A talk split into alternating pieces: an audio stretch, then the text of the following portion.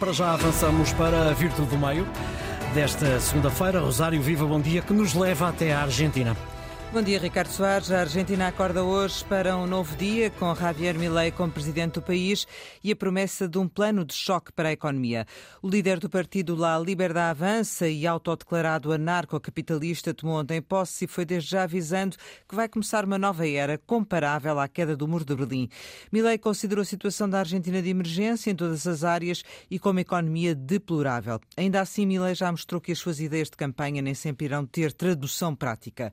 É o caso caso, por exemplo, da eliminação do Banco Central e da adoção do dólar. Milei, que na campanha lembrou sempre que a Argentina começou o século XXI como o país mais rico do mundo e hoje tem 40% de pobres, prometeu apresentar um plano de choque que poderá ter um impacto inicial negativo no emprego, nos salários reais e na taxa de pobreza e de indigência, mas cujo objetivo será, sobretudo, combater uma inflação que cresce uma taxa anual de 300% e pagar a dívida galopante do país. Raquel Varela Mafalda Anjos, bom dia. Uh, Raquel, sucessivos erros levaram uh, aquela que já foi, ou aquele que já foi considerado o país como o celeiro do mundo, a um ponto difícil, de difícil retorno e a um campo que acabou por ser fértil também para a vitória de Milley. Olá, bom dia, Rosário, Mafalda. Eu acho que um dos problemas é justamente o celeiro do mundo, ou seja, é esta ideia eh, de que a Argentina, eh, e aliás esta ideia prevalece em quase todos os países do mundo, os países é a famosa uh, teoria económica das vantagens comparativas, em que os países se devem especializar naquilo que são mais lucrativos.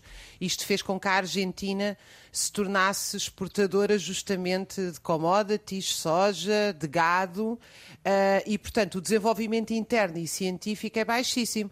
Mas isto não é uma responsabilidade exclusivamente da Argentina. Evidentemente que há muitos países, nomeadamente a Europa, o mesmo se passa com o Brasil e passa-se com outros países, usufruem desta imensa desigualdade, que depois têm sucessivos políticos locais que as aplicam e aplaudem. E, portanto, esta crise mundial que nós estamos a viver e que tem esta expressão nestes síndromes mórbidos, e a expressão é do filósofo italiano Gramsci, ele dizia, quando analisava a ascensão do fascismo nos anos 20, 30, o, o, velho ainda não morreu e o novo ainda não nasceu, e no meio surgem estes síndromes mórbidos, que é um homem com uma motosserra na mão nos comícios que se torna presidente de um país com vários milhões de habitantes. Portanto, isto seria quase risível se não fosse absolutamente trágico. Hum. Uh, agora, eu acho que nós não podemos sistematicamente estar a olhar para estes epifenómenos, que já não são epifenómenos, porque se multiplicam em vários países, inclusive em países da Europa, como se viu recentemente uh, na Holanda e não pensar o que é que há de estruturalmente errado neste declínio do capitalismo no início do século XXI. Quer dizer, como é que nós podemos continuar a sustentar estes índices de desigualdade, de degradação dos serviços públicos,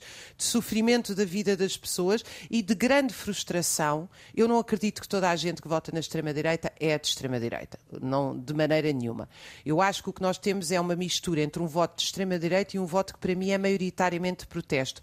Pergunto-me é como é que a esquerda, como é que setores até social-democrata clássicos uh, não conseguem dar uma resposta uh, minimamente consistente e estão numa espécie catatónicos a, a, ver estes síndromes mórbidos sem, sem capacidade de reação. A inação de uns é, é a vitória de outros. Uh, Mafalda Anjos, uh, começa uh, efetivamente, uh, ou seja, a assistir-se a uma certa normalidade neste, nestas situações excepcionais que conduzem Milley ao, ao, ao poder, mas que assentam efetivamente numa economia que chegou a um ponto muito, muito, muito complicado, como ele próprio uh, admite e como é visível através dos números.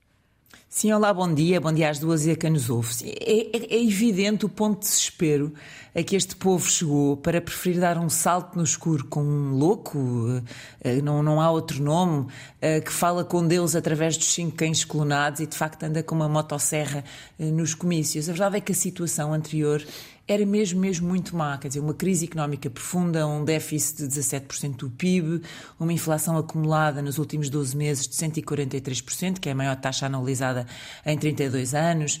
Ou seja, para, para os argentinos, qualquer coisa seria melhor do que o que vinha de trás.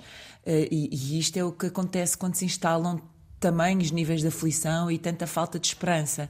Agora, uma coisa é certa, Rosário, os populistas acabam sempre a enganar o povo, das duas uma.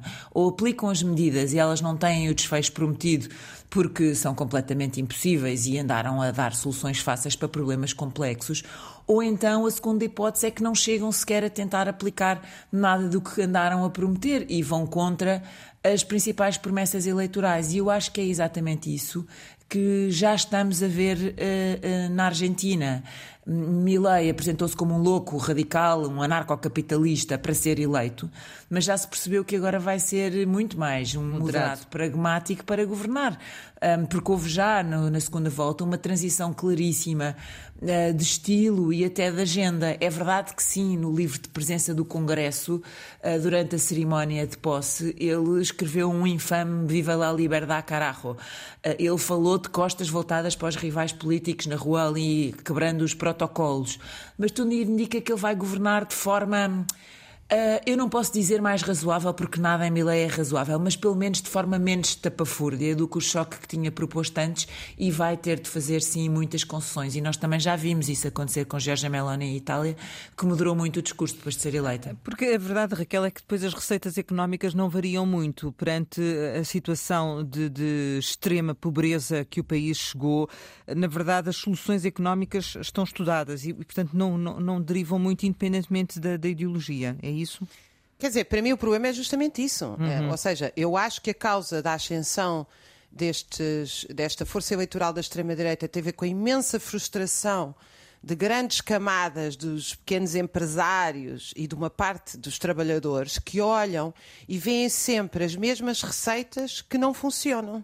Portanto, estas receitas uh, ultraliberais de privatizações e de estender o horário de trabalho, que são aplicadas em todo o mundo em doses diversas, uh, levam a que as pessoas fiquem profundamente frustradas, porque ou votam num ou votam no outro e é sempre a mesma receita. E agora vão provar, já provaram em vários países e vão continuar a provar justamente isso, ou seja, que a extrema-direita tem exatamente a mesma receita económica e que não se apresenta como alternativa.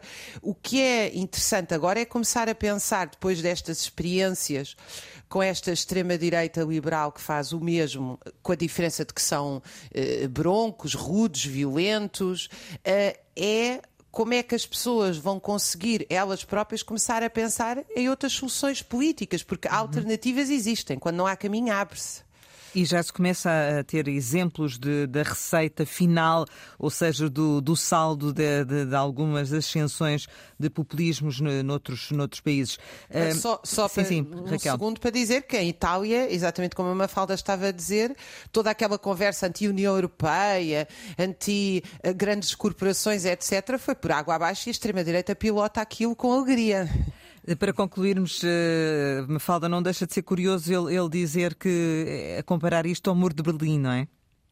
Sim, quer dizer, é mais uma imagem que ele atira, mas sem significado nenhum. A questão aqui, como a Raquel tem razão quando diz o problema está sempre na falta de respostas para os problemas das pessoas e as pessoas vão tentar encontrar respostas desesperadas. Agora, Milley não tem a maioria na Câmara dos Deputados nem no Senado e, portanto, ele vai precisar de governar com, com o apoio de outros partidos, vai ter que fazer concessões, vai ter que negociar com governadores de outras correntes ideológicas para, para conseguir aprovar reformas e ele já começou a aproximar-se dos nomes uh, do establishment, do sistema, se quisermos. Uhum. Montou uma equipa composta por elementos um, mais moderados do, também. do governo Maurício Macri, mais à direita, com uh, também de Alberto Fernandes, mais à esquerda, e com alguns peronistas não kirchneristas. E, e, e, portanto, aquilo que ele prometia da dolarização da economia, ela não vai ser total, nem vai ser imediata, e vai ser imposta assim uma referenciação, nem vai, obviamente, acabar com o Banco Central, vai mudar-lhe funções e vai disfarçar ali um bocadinho a coisa. A grande proposta uh, será o ajuste fiscal, e, e sim, ele, ele diz que vai cortar 5% do PIB no setor público. E isto vai ser brutal, só isto, ou seja, vai afetar as políticas sociais e vamos ver com que contestação nas ruas. Portanto, eu acho que estes líderes vão sempre acabar por causar moças graves nestas democracias que são, são frágeis. E adaptando aqui a famosa letra do Andrew Lloyd, Lloyd Webber e do Tim Rice uh, para o musical da Evita, e que depois a Madonna cantou, vamos ver se a Argentina não vai mesmo chorar muito com esta escolha. Sim, uh, o povo, enfim, é que depois acabará por uh, também sofrer um pouco estas, estas opções, mas uh, na verdade já, já vem sofrendo com uma taxa de pobreza de 40%. Raquel Varela Mafalda Anjos, muito obrigada pela vossa participação neste Virtude do Meio. Amanhã regressamos com Manuel Falcão e João Goberto.